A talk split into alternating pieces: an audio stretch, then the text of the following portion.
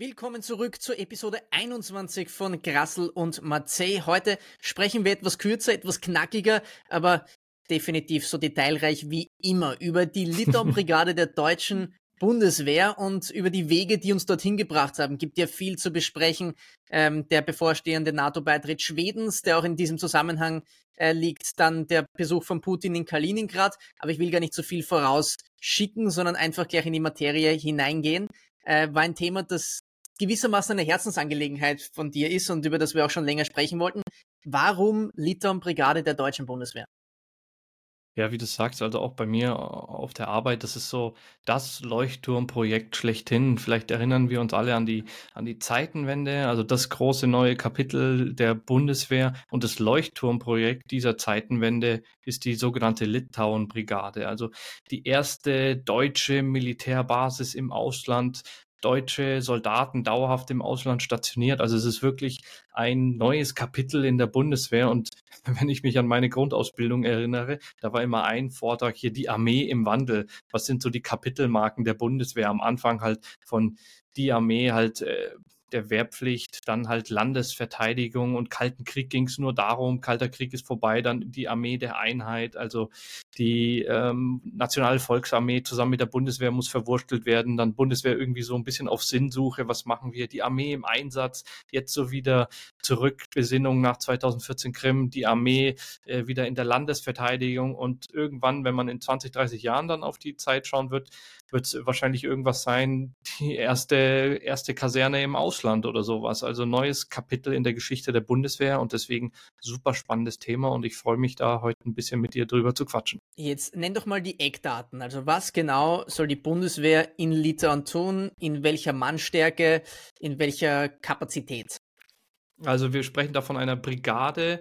Das sind so, stell dir vor, so ungefähr 5000 äh, Soldaten. So an der Zahl sollen sie auch hier 4800 Soldaten sein, noch 200 zivile Mitarbeiter der Bundeswehr, die da vor Ort sind. Die sollen dauerhaft in Litauen stationiert werden. Wir haben ja derzeit schon fast 1000 Soldaten in Litauen, die rotieren aber. Da können wir auch gleich nochmal reinschauen. Da gibt es unter anderem halt gesetzliche Grundlagen wie die NATO-Russland-Grundakte, wo man sich versprochen hat, nicht dauerhaft zu stationieren. Deswegen werden die alle sechs Monate ausgewechselt.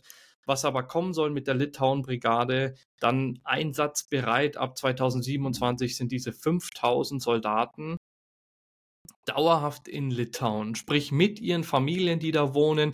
Die wohnen dort auch, gehen dort zur Schule, also Frau und Kind, alles, alles mit dabei. Und dann sprechen wir halt auch bei Offizieren von Zeiträumen von drei Jahren, Unteroffiziere und Mannschafter sogar mehrere Jahre dort äh, stationiert sind. Und wirklich, es ist wie halt die Amerikaner mit in, in Rammstein zum Beispiel in Deutschland stationiert sind sind wir dann, haben wir eine neue Kaserne der Bundeswehr in Litauen. Da gibt es auch kein Ende irgendwie in Sicht. Es ist einfach erstmal eine dauerhafte Stationierung.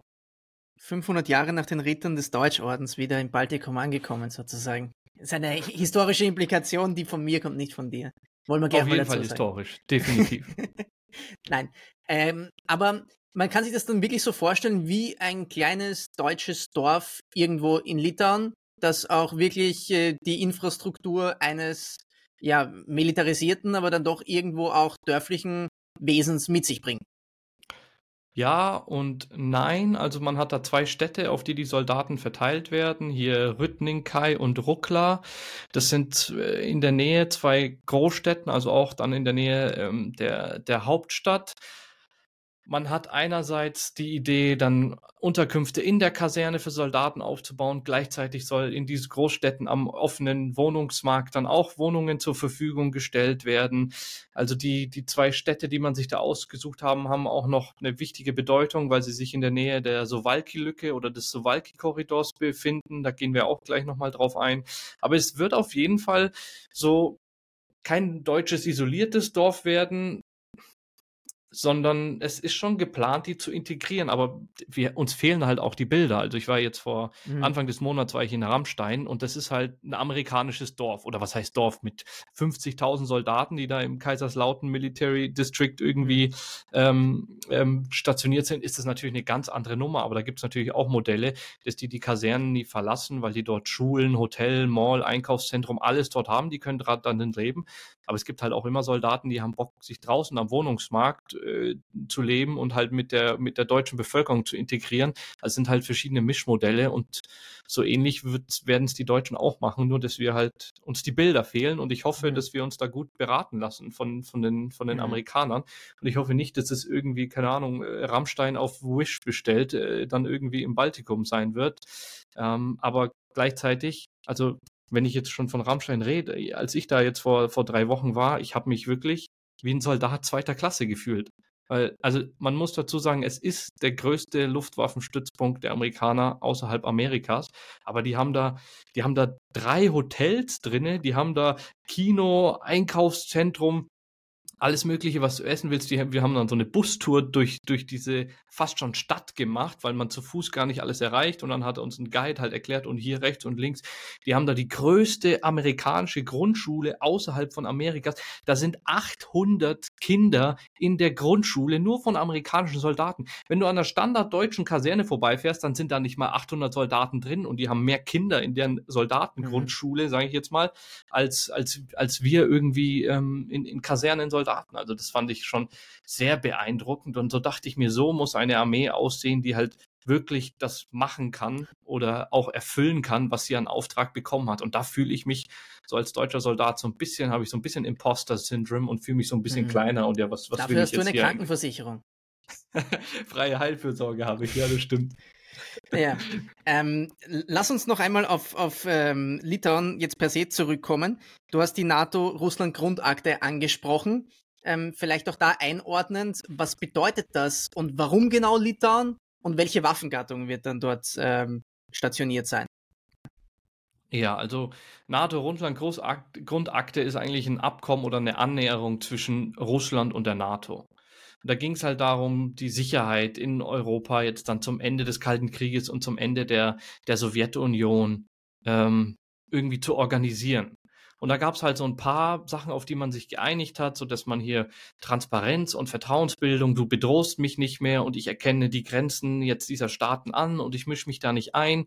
Und es ging unter anderem unter keine stationierten Kernwaffen irgendwo in der Nähe an, an den Grenzen. Jetzt muss man dazu sagen, also zugunsten Russlands, weil die durften weiterhin ihre Kernwaffen in Kaliningrad stationieren, aber die NATO hat sich verpflichtet, eben keine äh, jetzt ostwärts von, von Westdeutschland sozusagen ähm, zu stationieren. Und gleichzeitig gab es halt diesen einen äh, Satz, dass auch keine Kampftruppen dauerhaft im Baltikum äh, oder an der Grenze zu Russland stationiert werden. Deswegen hat man ja was man jetzt hier seit 2017 hat mit, mit NATO-Soldaten im Baltikum. Deswegen waren die immer nur rotieren. Das war kein normaler Einsatz, sondern das galt als einsatzähnliche Verpflichtung. Die wurden ja alle sechs Monate ausgetauscht und weil du sie alle sechs Monate durchgetauscht hast, ist es keine Stat dauerhafte Stationierung. So hat man das argumentiert.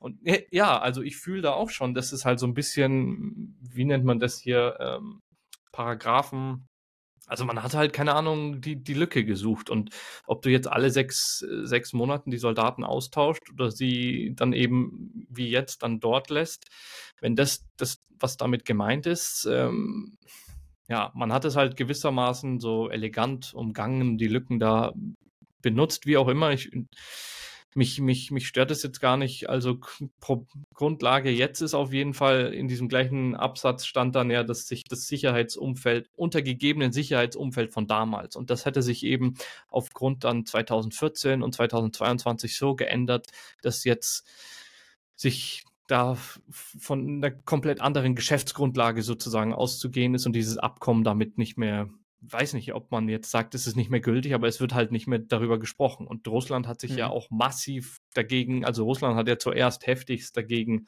ähm, verstoßen, mhm. noch bevor wir im, im, im, im Baltikum waren. Ja.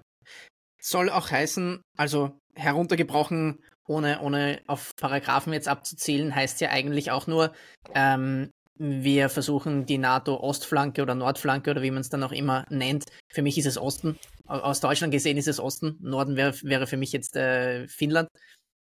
Dass man versucht, die zu stärken, weil man sich eben nicht mehr sicher ist, dass Russland eben nicht seine Nachbarstaaten angreift. Interessanterweise, ich äh, hatte letzte Woche die Gelegenheit, mit Oberst Reisner vom österreichischen Bundesheer in kleinerem Rahmen, waren noch ein paar andere Leute auch dabei, zu sprechen.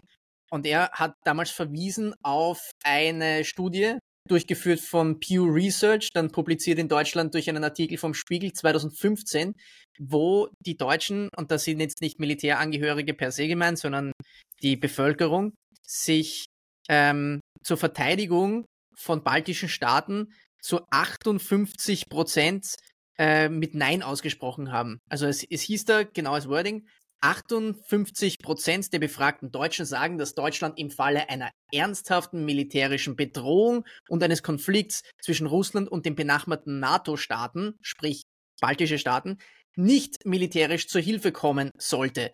Die Umfragewerte in Frankreich mit 53 Prozent und Italien mit 51 Prozent waren ähnlich niedrig. Ähm, und das hat eben bedeutet, dass hier trotz des Umstands, dass natürlich auch für die baltischen Staaten der NATO Artikel 5 Bündnisfall gilt, sind sie angegriffen, äh, gilt, gilt der Beistand, den, der zu leisten ist. Trotz dieses Umstands war die Gefühlslage in der Bevölkerung jetzt nicht so, als müsste man die unbedingt verteidigen. Das war natürlich auch vor allem den Bal baltischen Staaten bewusst und die haben sukzessive auch schon vor dem Konflikt zwischen Russland und der Ukraine begonnen, ähm, Truppen aus anderen NATO-Staaten auf ihrem Staatsgebiet zu positionieren, in Stellung zu bringen. Einfach deshalb, weil man wusste, es ist eine Art Versicherung, die man dann hat. So, sozusagen, wenn Russland angreift, dann sind hier auch Deutsche, dann sind hier Briten, dann sind hier Franzosen. Das heißt, es wird auch auf die geschossen und die sind dann mitgehangen, mitgefangen. Wir können uns so, sozusagen versichern, dass wenn die in diesen Kampf, sollte es zu einem kommen, hineingezogen werden, dann werden sie auch dementsprechend reagieren und werden uns nicht alleine lassen. Das war so ein bisschen der Gedanke der baltischen Staaten. Warum hat sich Deutschland für Litauen entschieden und nicht für Lettland oder Estland? Ja, bevor ich da reingehe, kann ich auch mhm. diesen mhm. Gedanken der baltischen Staaten nochmal kurz äh, nachziehen. Also es ging los mit 2014, Annexion der Krim. Und da hat das Baltikum, da hat die NATO, auch die Bundeswehr damals gesagt, okay, Landesverteidigung ist doch wieder wichtig. Also müssen wir uns wieder neu ausrichten. Dann hat sich die NATO getroffen und äh, 2017 hat man dann eingeführt die sogenannte Enhanced Forward Presence Battle Group. Also kurz ist es EFP. Das läuft seit 2017. Diese Enhanced Forward Presence Battle Group sind eben diese drei oder eben vier Battle Groups, die dann im Baltikum stationiert sind. In Deutschland sprechen wir auch von diesem 3 plus 3 Format, weil wie du es gesagt hast, also wenn wir die baltischen Länder jetzt mal von oben nach unten durchgehen, dann ist dort Estland, Dort ist die Rahmennation oder die Nation, die sozusagen den Kopf oder den, den ganzen Rumpf dieser Battle Group stellt, ist England, also UK.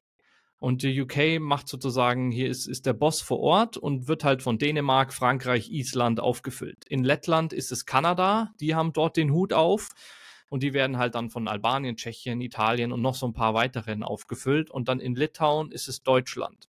Deswegen 3 plus 3 Format. Du hast immer das baltische Land, was halt dann einen Tanz aufführt mit einem größeren NATO-Partner. Und wir haben uns halt entschieden, nach Litauen reinzugehen. Litauen ist halt auch das exponierteste Land. Also wir haben eingangs schon über den Suwalki-Korridor gesprochen. Der ist ja auch geostrategisch extrem wichtig, weil wenn man sich vorstellt, also es gibt ja hier noch Kaliningrad, diese kleine Exklave in die kleine russische Exklave außerhalb von Russland. Also ganz oft habe ich den Fall, wenn ich jetzt irgendwie dann die Karte an die Wand schmeiße bei einem Vortrag zum, zum Thema Russland, dann musst du dir vorstellen, du hast ja dann die größte Land der Welt, hier Russland rechts oben und dann hast du die baltischen Staaten und links daneben nochmal so ein roter Fleck. Und viele wissen das gar nicht und fragen dann, was ist dieser rote Fleck? Wie würdest du fragen, äh, wie würdest du diese Frage beantworten? Was ist dieser rot, rote Fleck? Wie, wie soll das gehen, Russland außerhalb Russlands? Ja, das ist äh, das tschechische Oblast Kralowetz.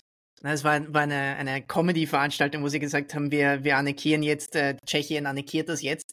Dann wurde, wurde weit geteilt im Jahr 2022 sozusagen als Provokation an die Russen. Ich erinnere mich, ja. ja. Medvedev hat das, glaube ich, sogar ernst genommen.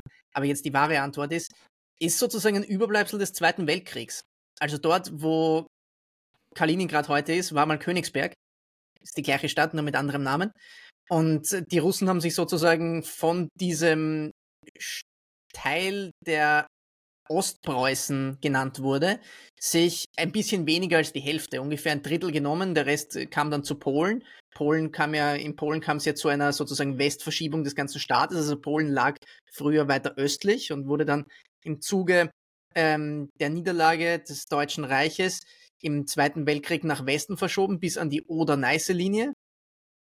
Und einen Teil dieses ostpreußischen Gebietes, vormals deutsch, äh, gehört seitdem Russland, Kaliningrad und wurde eben an, an eben genau auch den russischen Teil der Sowjetunion angeschlossen, wodurch dann durch die Auflösung der Sowjetunion das Russisch blieb.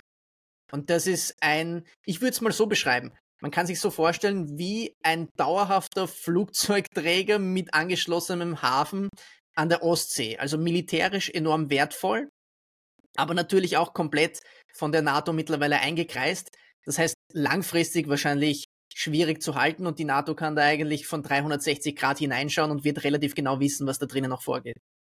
Ja, also du hast einmal auch einen Teil der baltischen Flotte, die der, der russischen baltischen Flotte, die dort stationiert ist. Wichtig immer für die, die ganze Angstmacherei sind natürlich die Iskander-Raketen, die dort äh, stationiert sind, die auch dann nuklear bestückt werden können. Da, da, sagt man ja immer, das sind diese äh, Atomraketen, die dann innerhalb drei bis fünf Minuten irgendwie Berlin erreichen könnten. Also dafür ist, ist, ist äh, Kaliningrad noch sehr wichtig. Es ist schon auch die westlichste Stadt Russland, dementsprechend auch ein bisschen westlicher sogar noch als St. Petersburg und Moskau. Also ein Besuch soll da wohl auch sehr lohnenswert sein. Schwer ist die Versorgung von diesem Land aus russischer Sicht. Da gibt es ja auch dann diese, diese Eisenbahnlinie, die dann auch durch diesen Korridor, äh, meine ich, führt. Und da gab es ja zu Beginn ähm, dann auch die Diskussionen, ob Litauen das verbieten soll, dass sie durch ihr Land fahren, weil also links von Litauen ist eben Kaliningrad, rechts von Litauen ist dann äh, Belarus und oder ehemals äh, Weißrussland und von durch die wird dann ähm, Kaliningrad versorgt und zwar mit mit dem Schienenverkehr, die dann über diesen Sowalki-Korridor, also diese dünne Linie zwischen ähm, Litauen und Polen, die so 70 Kilometer Wald, ähm, wo dieses, diese zwei Länder miteinander verbunden sind.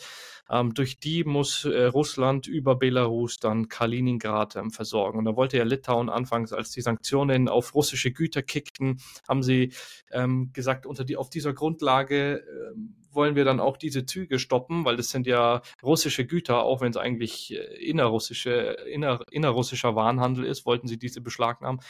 Noch wichtiger als dieser wirtschaftliche Aspekt ist aber der militärische. Und zwar als 2014 die Krim dann gekickt hat und äh, dort die Annexion im Osten der Ukraine und auf der Insel äh, vonstatten ging, hat man sich ein bisschen überlegt, okay, was könnte denn passieren, wenn jetzt äh, Russland weiter Richtung Baltikum geht? Und da war halt dieser Sowalki-Korridor, hat halt aufgezeigt, was für Fähigkeitslücken man do dort hat. Und diese 70 Kilometer können dann eben recht einfach durch Russland ähm, blockiert werden oder verwehrt werden und damit wird dem kompletten Baltikum halt der Zugang ähm, zum Rest der NATO oder zum Rest Europas abgeschnitten. Das heißt, die sind halt dann auf sich gestellt.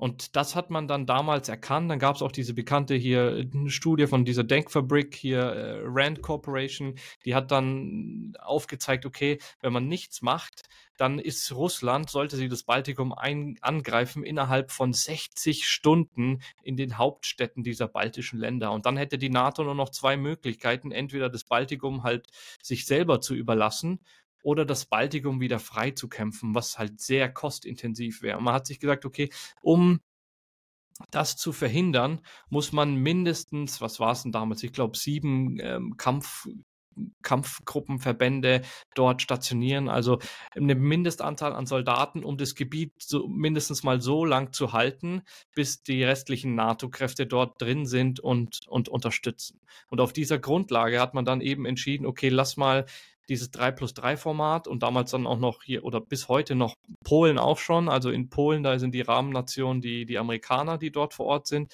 hat man das aufgebaut. Und ähm, das ging dann weiter 2022, als die, der, der, die, die große Invasion Russlands in die Ukraine einging, hat man dieses Konzept nochmal hochgefahren und hat so eine hm, hier verstärkte Aktivität der NATO ausgerufen, auch wieder so eine Abkürzung Enhanced Vigilant äh, Activities oder kurz EVA. Da hat man dann gesagt, okay, es geht nicht nur um die Ostflanke der NATO, sondern da hat man auch noch die Südflanke oder der, die Südostflanke der NATO ergänzt. Seitdem hat man in Bulgarien, Rumänien, Slowakei und Ungarn auch diese Kampfgruppenverbände oder diese Battle Group stationiert, immer so jeweils 1000 Mann. Äh, die sind dort jetzt auch. Und, und, dann kommen wir der Sache schon näher, ähm, wie, wie es jetzt zur deutschen äh, Litauen-Brigade ähm, gekommen ist. Aber vorher will ich dir nochmal die Möglichkeit geben, Suwalki und Kaliningrad, mhm. haben, haben wir da irgendwas äh, vergessen? Also Putin war dort vor Ort, gab es da jetzt nochmal ja. was Neues? Ja, ich, ich glaube, es ging einfach darum, für Putin nicht nur außenpolitisch zu zeigen, hey, wir geben Kaliningrad nicht auf und das ist wichtig. Das Witzige ist ja auch, wenn man auf Flightradar äh, reinschaut, wie sie nach Kaliningrad mittlerweile fliegen müssen, weil der Überflug von NATO-Staaten nicht geduldet ist. Also das ganz egal jetzt. Irgendwie übers Meer oder was? Ja, ja, ja. Also die fliegen über, über St. Petersburg dann sozusagen finnischer Meeresbusen und dann entlang des Baltikums, also über das Meer dann nach Kaliningrad ein. Witz, am witzigsten ist der Flug von Minsk nach Kaliningrad. Der geht sozusagen im, im Hufeisenformat so. Anstelle einer halben Stunde brauchst du jetzt, glaube ich, zweieinhalb. Anstelle 70 Kilometer einfach mal hier, wahrscheinlich genau. 1000 Kilometer außenrum. Und, und, das ist auch für die Linienflieger so tatsächlich. Also Kaliningrad äh, leidet da schon sehr unter dieser Blockade des Luftraums. Und Putin war dort erst vor kurzem und hat da eben sozusagen Präsenz gezeigt. Aber es ist auch innenpolitisch nicht unwichtig, weil es gibt äh, separatistische Bestrebungen, so demokratisch wie Russland natürlich ist, nicht unbedingt öffentlich, sondern im Untergrund, wo du immer wieder Personen siehst, die halten so eine schwarz-weiße Flagge äh, aufwärts und, und ähm, die sind sozusagen dafür, dass Kaliningrad ein vierter baltischer Staat wird. Das sind sehr wohl Russen, die jetzt aber nicht so sehr damit einverstanden sind, wofür Kaliningrad genutzt wird und natürlich durch den Kontakt, man lebt in der unmittelbaren Peripherie der Europäischen Union, versteht man auch, wie es den anderen in Polen, in Litauen jenseits der Grenze geht. Das heißt, die sind da nicht unbedingt so systemtreu. Es gab im Internet eine, eine Abstimmung, die war aber nicht unbedingt anonym, also man musste sich da schon anmelden. Bei der haben 92.000 Personen teilgenommen, die sich zu 75, 76 Prozent für eine Unabhängigkeit von Kaliningrad ausgesprochen haben. Die war natürlich nicht bindend und das äh, wird Moskau nicht anerkennen. Aber schon allein, dass so viele Menschen bereit waren, sich da mit Namen hinzustellen und zu sagen, hey, ich bin für die Unabhängigkeit meines Oblasts, weil das ist es verwaltungstechnisch. Oder wie viele? Genau, aber von denen halt auch nur. Ein Fünftel von 500.000 äh, Bewohnern dort. Das ist schon viel eigentlich. Ja, es ist viel und von denen halt 75 äh, Prozent, die sich ungefähr dafür ausgesprochen haben. Also das ist speziell in Russland, wo sowas, wo du dich namentlich meldest, um Separatismus zu betreiben, kann sehr schmerzhaft Eier gehabt, ja. ja, also das, da muss man sagen, das darf man nicht unterschätzen. Auf der anderen Seite war es halt auch nur online. Mhm. Ähm, und jetzt kommt noch ein beschwerender Aspekt dazu. Russland war ja sehr dankbar dafür, dass die Türkei und Ungarn sich sehr lange gegen den schwedischen NATO-Beitritt gestellt haben, jetzt für eineinhalb Jahre mittlerweile. Die Türkei ist mittlerweile, ich würde nicht sagen eingeknickt, man hat jetzt die Freigabe für die F-16 bekommen, hm. die man haben wollte. Man hat parlamentarisch mit einer großen Mehrheit jetzt auch zugestimmt, dass die Türkei äh, einen schwedischen NATO-Beitritt nicht verhindern wird. Das heißt, es hängt jetzt einzig und allein noch an Ungarn und der schwedische Premier wird kommende Woche in Ungarn auch zu Gast sein, um das zu besprechen.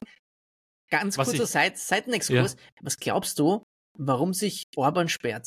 Ist es aufgrund der Freundschaft zu Putin oder hat er wirklich andere Gründe? Weil für mich ist es das einzig Mögliche. Ja, ich frage mich eh, also ich bin äh, dann, wann war das letzte Woche oder vorletzte Woche über, über, war das sogar ein Tweet von, von Orban gestolpert, wo er halt auch den, den schwedischen Premier einlädt, äh, mal vorbeizukommen und dann quatschen die darüber, unter welchen Bedingungen das Ganze funktioniert. Was ich halt super fishy fand, weil innerhalb der NATO haben schon alle zugestimmt. Also da hat auch mhm. dann äh, hier Ungarn schon zugestimmt. Jetzt geht es nur noch um die Ratifizierung, also sozusagen die, die Unterschrift drunter setzen oder das in Stein meißeln, wie auch immer, oder das wirksam werden. Und man hat schon alles ausgehandelt und jetzt macht er ein auf ähm, großer Macker und ähm, will noch irgendwie hier das Ganze in die Länge ziehen. Und dann hat er ja auch noch angekündigt, er will nicht der letzte NATO-Staat sein, der die Zusage gibt, ist er jetzt aber. Und ähm, also keine Ahnung, was, was der vorhat. Also ich, ich verstehe das. Ich verstehe das du, auch das ist ein also Freundschaftsdienst an Putin, weil was könnte es sonst überhaupt sein? Ja, ich weiß nicht, haben, wann sind die nächsten Ungarn-Wahlen? Weißt du das zufällig? Ist das, die, das, das ist noch länger hin. Also die, das, das ist noch nicht besonders lang her, dass die letzten waren. Ja, also es, vielleicht, ja, ich, ich, ich, ich würde es jetzt auch nur aus meiner Perspektive so einordnen, dass er halt so nach außen hin blicken lassen möchte, dass er ja nicht ganz auf der einen Seite ist, aber auch nicht ganz irgendwie auf der anderen Seite. Ich weiß nicht, was er sich verspricht. Ich verstehe das. Ich verstehe das auch nicht. Also ich finde es ein bisschen unnötig, das Ganze jetzt äh, noch so mhm. hinauszuzögern. Und als es wirkt so, als ob er sich auch so wichtig machen möchte. Ich, da, ganz, ganz kurz noch die Implikation nämlich ist ja, wenn Schweden NATO-Mitglied wird, ist bis auf dieses kleine Zipfelchen ähm, St. Petersburg und Kaliningrad als Exklave, sprich nicht direkt mit dem russischen Festland verbunden, wird abgesehen von diesen beiden, beiden kleinen Zugängen die komplette Ostsee mehr oder weniger zu einem NATO-Teich. Und das wäre natürlich für die Russen katastrophal. Ja, also geostrategisch sind die Implikationen massiv, schon alleine jetzt. Ähm, es geht schon um die, um die schwedischen Aufklärungs- oder hier die, die Marine hat ja, die schwedische Marine hat auch so Aufklärungsbasen und dann, dann sehen die auch, wer ist da gerade unterwegs. Mhm. Und die haben da mit ihren, hier, wie heißt das, ähm, die hören da mit, mit Sonar, genau, Sonartechnologie, mhm. hören die halt dann auch, welche Schiffe unterwegs sind und dann kann man da recht eindeutig beziffern. Und ich meine, das ist der einzige Weg der baltischen Flotte dann äh, Richtung Pazifik. Und momentan können die sich vielleicht noch irgendwie Atlantik. verdecken. Äh, was habe ich gesagt? Pazifik ja, Richtung Atlantik. Ähm, und äh, jetzt können sie sich meinetwegen noch ein bisschen unentdeckt äh, dort, äh, dort bewegen, weil Schweden nicht alles teilt, was es weiß. Sobald mhm. Schweden aber dann mal drin ist, ist halt Schwedens Wissen auch mhm. das Wissen der NATO. Also das ist schon heftige Implikationen für, mhm. ähm, für, für Russland und deswegen, und, ja. Und das Solvalki-Gap, halt, noch ganz mehr. kurz, ähm, Warum ist der so entscheidend? Es sind ungefähr 70 Kilometer ohne nennenswerte geografische Barriere, flach, die Weißrussland von Kaliningrad trennen. Und das wäre natürlich sozusagen die russische Brechstange, die man dort ansetzen könnte und sagen könnte, wir durchbrechen das, somit kappen wir die baltischen Staaten vom Rest der NATO ab und schaffen uns eine Landbrücke zwischen Belarus, mehr oder weniger ein russischer Vasall, und Kaliningrad. Das heißt, wenn gestritten wird dort, dann geht es vor allem um diese Landbrücke, die jetzt im Moment Polen und Litauen verbindet. Wenn man sie durchbricht, verbindet sie eben nicht mehr Polen und Litauen, sondern verbindet stattdessen Kaliningrad mit Weißrussland und somit dann mit der Russischen Föderation. Und die wurde eben sehr stark jetzt mittlerweile gesichert, grenztechnisch und auch durch die deutsche Brigade in Zukunft.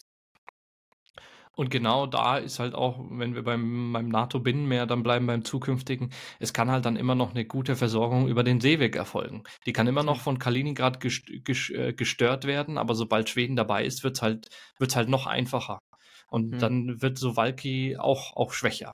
Um hier mal jetzt die Reise weiterzufahren, wir waren jetzt angekommen 2022, äh, Russland marschiert in die Ukraine ein, EFA kickt in der NATO, also wir haben die Südostflanke der NATO, wo auch Battlegroups ähm, dann äh, stationiert werden. Dann ging es los, ähm, damals noch unter Lamprecht, als sie in Litauen war, dann das war Oktober 2022, da sagt sie, die Sicherheit Litauens ist die Sicherheit Deutschland. Und da hat man Litauen zum ersten Mal eine Kampfbrigade versprochen. Ich war zu diesem Zeitpunkt auch dann im Oktober 22 war ich gerade in Litauen und habe dort dann auch die Stimmung vor Ort wahrgenommen. Da ging es ja so ein bisschen darum, dass Deutschland, Litauen nur so ein vorgeschobenes Kommandoelement versprochen hat. Also wir haben gesagt, wir geben euch eine ganze Brigade von 5000 Soldaten. So war halt die Schlagzeile. Was man aber eigentlich gemacht hat, man hat gesagt, okay, wir geben euch nur den Kopf der Brigade, also den Stab, so ein paar, keine Ahnung, paar, ein, ein, paar Dutzend Soldaten, die dort halt einfach planen und alles vorbereiten. Und sollte es dann zum Konflikt kommen, können wir innerhalb von zehn Tagen, so als Lamprecht dann gesagt, mit der kompletten Brigade, also mit 5000 Leuten dauerhaft äh, oder schnell halt dort hochverlegen. Was ein bisschen fishy war, weil die Brigade sollte äh, dann dementsprechend ganz normal ihre Aufgabe in Deutschland weiterführen und aber bereit sein für Litauen. Das war alles so ein bisschen, hatte weder Hand noch Fuß. Das haben dann auch die Litauer richtig richtig gelehrt. Und da war ich gerade in Litauen und wir haben da mit dem deutschen Botschafter gesprochen und er hat auch ähm, da dazu erzählt, wie die litauischen Kollegen eben gerade alle sagen, ja, jetzt verpflichtet euch mal richtig und macht nicht nur hier diese Handvoll und innerhalb von zehn Tagen und vorgeschobenes Kommandoelement, sondern wir wollen wirklich dauerhaft. Und dann springen wir schon ein halbes Jahr in die Zukunft und auf einmal Juni 2023 Pistorius mittlerweile Verteidigungsminister sagt, Deutschland ist jetzt bereit, dauerhaft 5000 Soldaten in Litauen stationieren, zu stationieren. Damals waren alle noch überrascht, auch die Truppe hat sich große Fragen gestellt, okay, wer soll gehen und wie, wie, wie soll das sein und ist das Auslandseinsatz und muss der Bundestag und, und wird es befohlen und äh, mit welchen Panzern eigentlich? Das waren am Anfang noch diese, diese ganzen Fragen. Dann der, der, der letzte große Meilenstein war dann jetzt Dezember letzten Jahres, hat er sich mit dem litauischen ähm, Verteidigungsminister getroffen und die sogenannte Roadmap, also den Zeitstrahl sozusagen unterschrieben, wie es weitergehen soll. Ich kann mal kurz äh, schauen. Also im zweiten Quartal diesen Jahres will man dann ein Vorkommando hinschicken, die schauen sich das Ganze mal an. Ab nächstes Jahr will man dann schon einen Aufstellungsappell haben, wo dann schon gefühlt alle da sind und voll einsatzfähig soll die ganze Litauen-Brigade dann 2027 sein. Mhm. Nur um dem Ganzen jetzt mal noch ein paar Zahlen zu geben am Rande, dass man sich vorstellen kann, wie, wie viele das sind. Also bei einer Brigade sprechen wir so von, von 5000 Mann und Frauen. Eine Brigade ist das erste Element, was so vermischt wird. Also was, was, oder gehen wir mal den ganz langsamen Weg. Du hast den einsamen Soldaten, der arbeitet meistens im Trupp. Wir sagen, ein Soldat ist kein Soldat, also immer mindestens zwei Soldaten, der Trupp. Dann hast du eine Gruppe, das sind so zehn Mann. Dann hast du einen Zug, das sind so 40, 50 Mann. Ich bin jetzt sehr Infanterie geprägt. Wenn wir in eine, in eine, in eine Panzerkompanie schauen, dann ist ein Zug ähm, vier Panzer. Bei uns sind es zehn Soldaten, bei denen sind es vier Panzer. Das heißt, wenn wir weitergehen, dann hat eine, eine, eine, Kompanie dann dementsprechend so 180 Soldaten oder eine Panzerkompanie dann eben 14 Panzer. Weil du hast vier Züge mit jeweils vier Panzern und dann nochmal den Kompaniechef und seinen Stelf. Also pro Kompanie hast du 14 Panzer. Dann gehen wir weiter auf Bataillonsebene. Die Bataillon, das Bataillon hat dann mehrere Kompanien und so ein Panzerbataillon hat dann 44 Panzer. Mehrere Bataillone ergeben dann eine Brigade. Da hast du aber nicht nur Panzer drin, da beginnt schon die Vermischung mit auch Unterstützungseinheiten. Du hast dann da Pioniere, die machen den Weg frei. Du hast Fernmeldetruppen, die halten die Verbindung zueinander. Du hast Aufklärungskräfte, das sind die Augen des Kommandeurs irgendwie von vorne, vorne beim Feind. Also das spielt dann ganz viel, äh, viel mit rein. Du hast dann auch die Sanität und die Logistik, die dort mit dabei ist, die ganzen Versorgung, die Artillerie, die ist auch dabei. Und so kommen wir dann auf diese 4800 Soldaten. Nur mal zu zeigen, wie viel Deutschland hat, gehen wir die Brigade nochmal höher, dann sind wir bei der Division. Eine Division besteht aus mehreren Brigaden. In Deutschland haben wir drei Divisionen. Eine Division hat so 10.000 bis 20.000 Soldaten, kommt jetzt darauf an, ob es eine schwere oder eine, eine mittlere Division ist. So dass wir dann von diesen drei Divisionen schicken wir sozusagen eine Brigade weg. Wie viele Brigaden haben wir? Also wir haben in Deutschland vier Panzerbrigaden und eine schicken wir nach Litauen. Das ist also schon ein großer Teil. Also schon signifikant. Schon, ja, wir haben sechs aktive Panzerbataillone und davon geht dann eben eins nach Litauen dauerhaft. Es ist auch nicht nur Panzer im Sinne von jetzt Leopard, sondern wir haben das gemischt. Ähm, zweimal Panzer und zweimal Panzergrenadiere. Das heißt auch der Schützenpanzer Puma. Meistens vermischen wir das immer, weil man beide mal benutzen kann. Das heißt, die Panzer, zwei Panzerbataillone und ein Panzergrenadierbataillon ergeben dann diese Brigade. Hm. So viel leicht, zu den leicht, Zahlen leicht polemisch. Äh, wer geht schon nach Litauen? Also ja, das wird man, man muss Leute vermutlich irgendwie motivieren, monetär, ähm, e, extra Urlaub, weiß ich nicht, was man, ja. was man, was man da noch andenken wird. Aber ich gehe davon aus, dass sich jetzt nicht reihenweise die Leute gemeldet hätten. Hier muss man, glaube ich, ganz, ganz mhm. genau trennen. Also es gibt keine, keine keine öffentlichen Zahlen jetzt dazu. Die Kommandeure, Generäle und Verteidigungsminister, wenn man den anhört, die sprechen sehr positiv, äh, auf, auf sehr positives Feedback aus der Truppe. Also da gibt es sehr viele Interessierte. Und ich kann mir das auch gut vorstellen, vor allem die Single-Leute, die jungen äh, Soldaten, die dann gerade anfangen mit ihrem Dienst, die noch ungebunden sind. Ich meine, die sind ja eh schon bereit, überall in Deutschland, auch am Arsch der Welt, irgendwie Städten am kalten Arsch oder sowas eingesetzt zu werden. Das, das machen die ja jetzt schon. Litauen ist dann nochmal noch mal geil, weil es einmal im Ausland ist, was super Neues, Spannendes. Ich hätte da als junger Mann mega Bock drauf. Also bei den ganzen Mannschaftsdienstgraden, die ja dann auch die Masse so erfüllen, mache ich mir da gar keine Sorgen.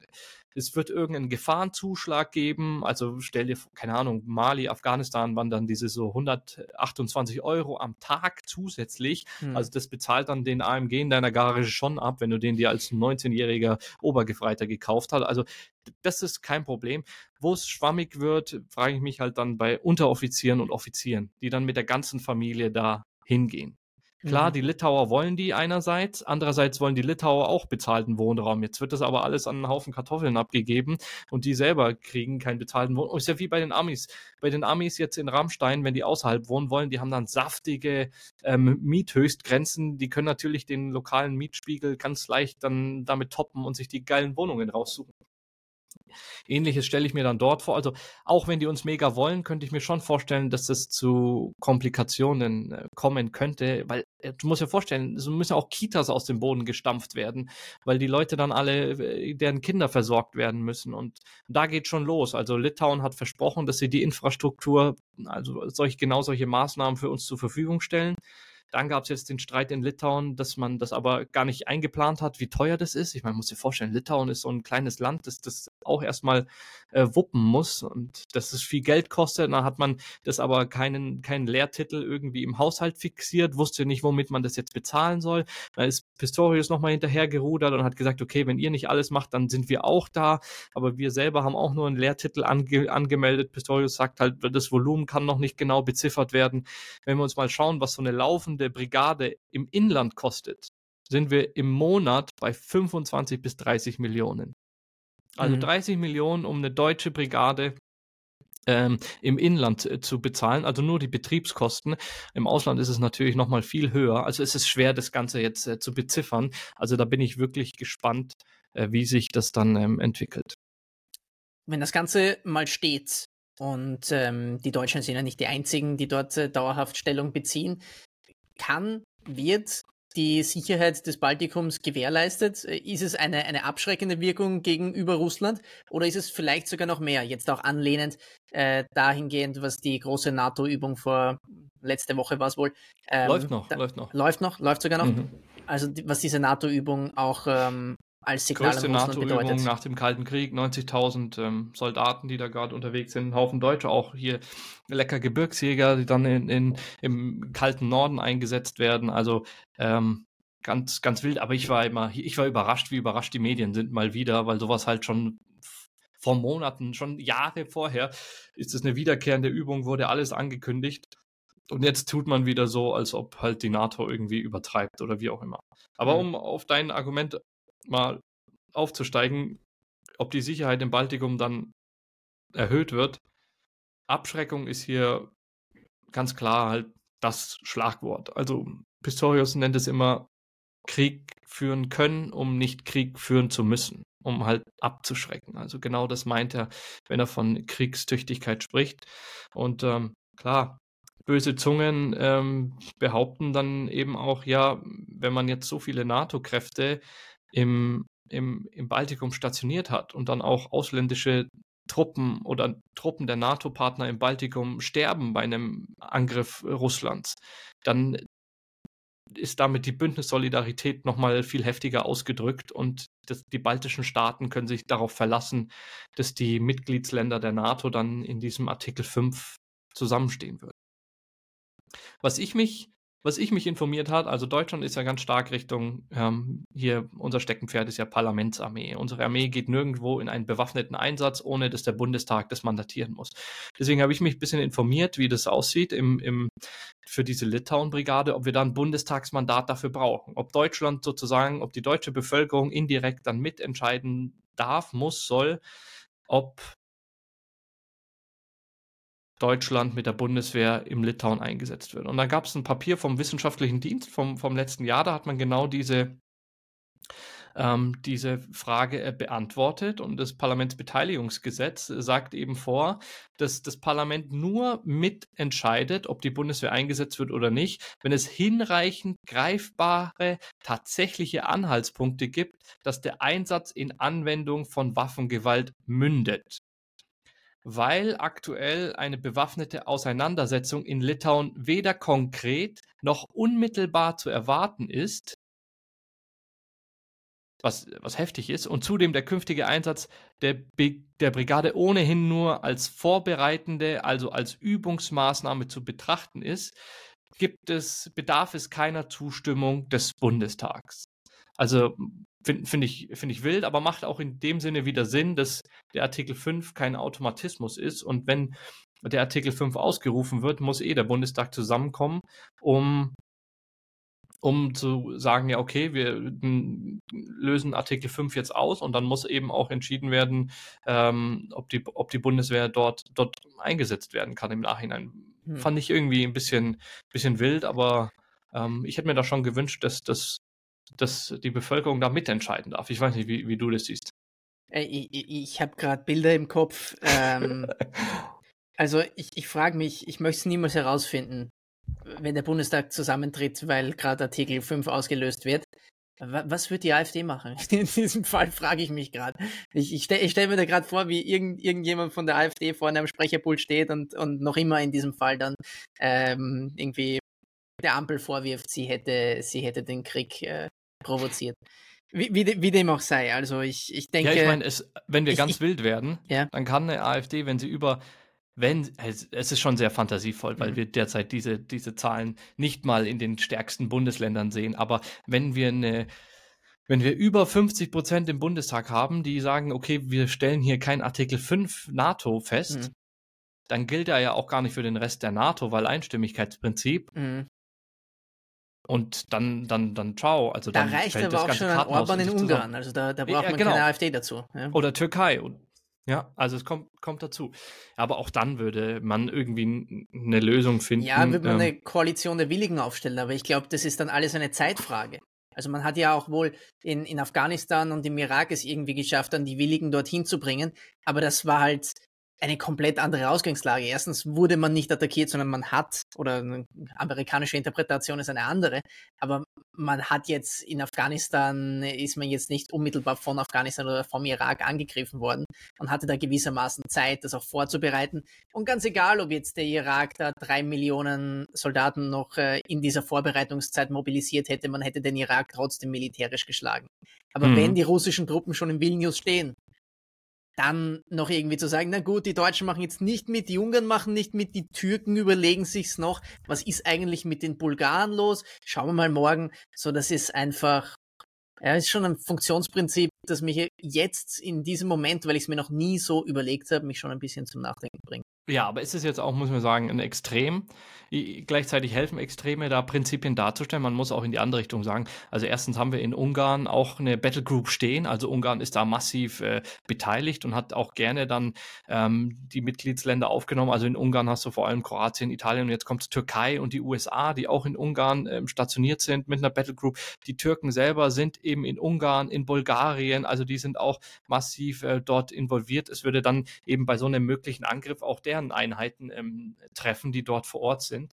Also jetzt wollen wir mal nicht so schwarz malen, aber ich fand es mhm. nur spannend, dass es dafür, weil von meinem Gefühl her, sage ich jetzt nur als, als Bürger, äh, der Bundestag müsste ja jetzt für die äh, Fregatte Hessen, die jetzt irgendwie ins Rote Meer geht, mhm. müsste sie mitentscheiden. Von meinem Gefühl her wäre sowas eher, okay, das ist Deutschlands Handelswege ganz konkret. Da muss ich nicht könnte ich auf die Parlamentsbeteiligung, also aufs Bundestagsmandat, könnte ich darauf verzichten, auch wegen zeitlichen Faktor. Im, eine dauerhafte Stationierung von 5000 Soldaten, wo man ja auch jetzt, da sitzt man jetzt seit, seit, seit Anfang 2022, sitzt man an diesem Gedanken. Das hätte man auch mal schön durch den Bundestag drücken können. Also hätte ich mir gewünscht. Ich glaube, die CDU wäre in diesem Fall auch, auch mitgegangen und dann hätte man das auch geschafft, mhm. so wie man hier die Zeitenwende im Grundgesetz verankern könnte.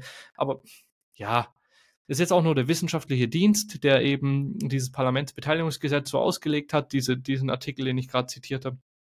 Aber vom Gefühl her, ich weiß nicht, wie du siehst, aber da hätte ich mir eher, eher, das, eher das gewünscht. Obwohl ich natürlich den, den Schritt äh, begrüße und als historisches äh, Kapitel wirklich in der Geschichte Deutschlands oder der Bundeswehr äh, sehe. Ja, ich, ich glaube, irgendwann machen wir eine Episode dann aus Litauen. Im, im, im Offizierscasino sitzen, da darf ich nicht rein, aber du.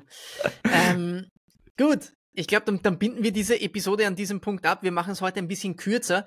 Dafür nehmen wir, sage ich euch jetzt dazu, die es bis zum Ende ausgehalten haben, wir nehmen zwei an einem Tag auf und spielen die andere dann später aus. Aber, Aber wir ziehen uns nochmal um, damit es aussieht, als ob es ein anderer Tag wäre, oder? Ganz, ganz genau. ja, so, so, wie im professionellen Fernsehen. Da werden auch äh, fünf Quizshows an einem Tag gemacht und dann schaut so aus, als wäre alles an einem anderen Tag passiert. So, nichtsdestotrotz, ähm, Episode im 9 zu 16 Format in den in der äh, Episodenbeschreibung kommentieren, liken, Fragen stellen und auch auf anderen sozialen Medienkanälen folgen. Das ist der Aufruf gegen Ende. Wir danken fürs Zuhören und äh, wir sehen uns beim nächsten Mal. Danke bis bald.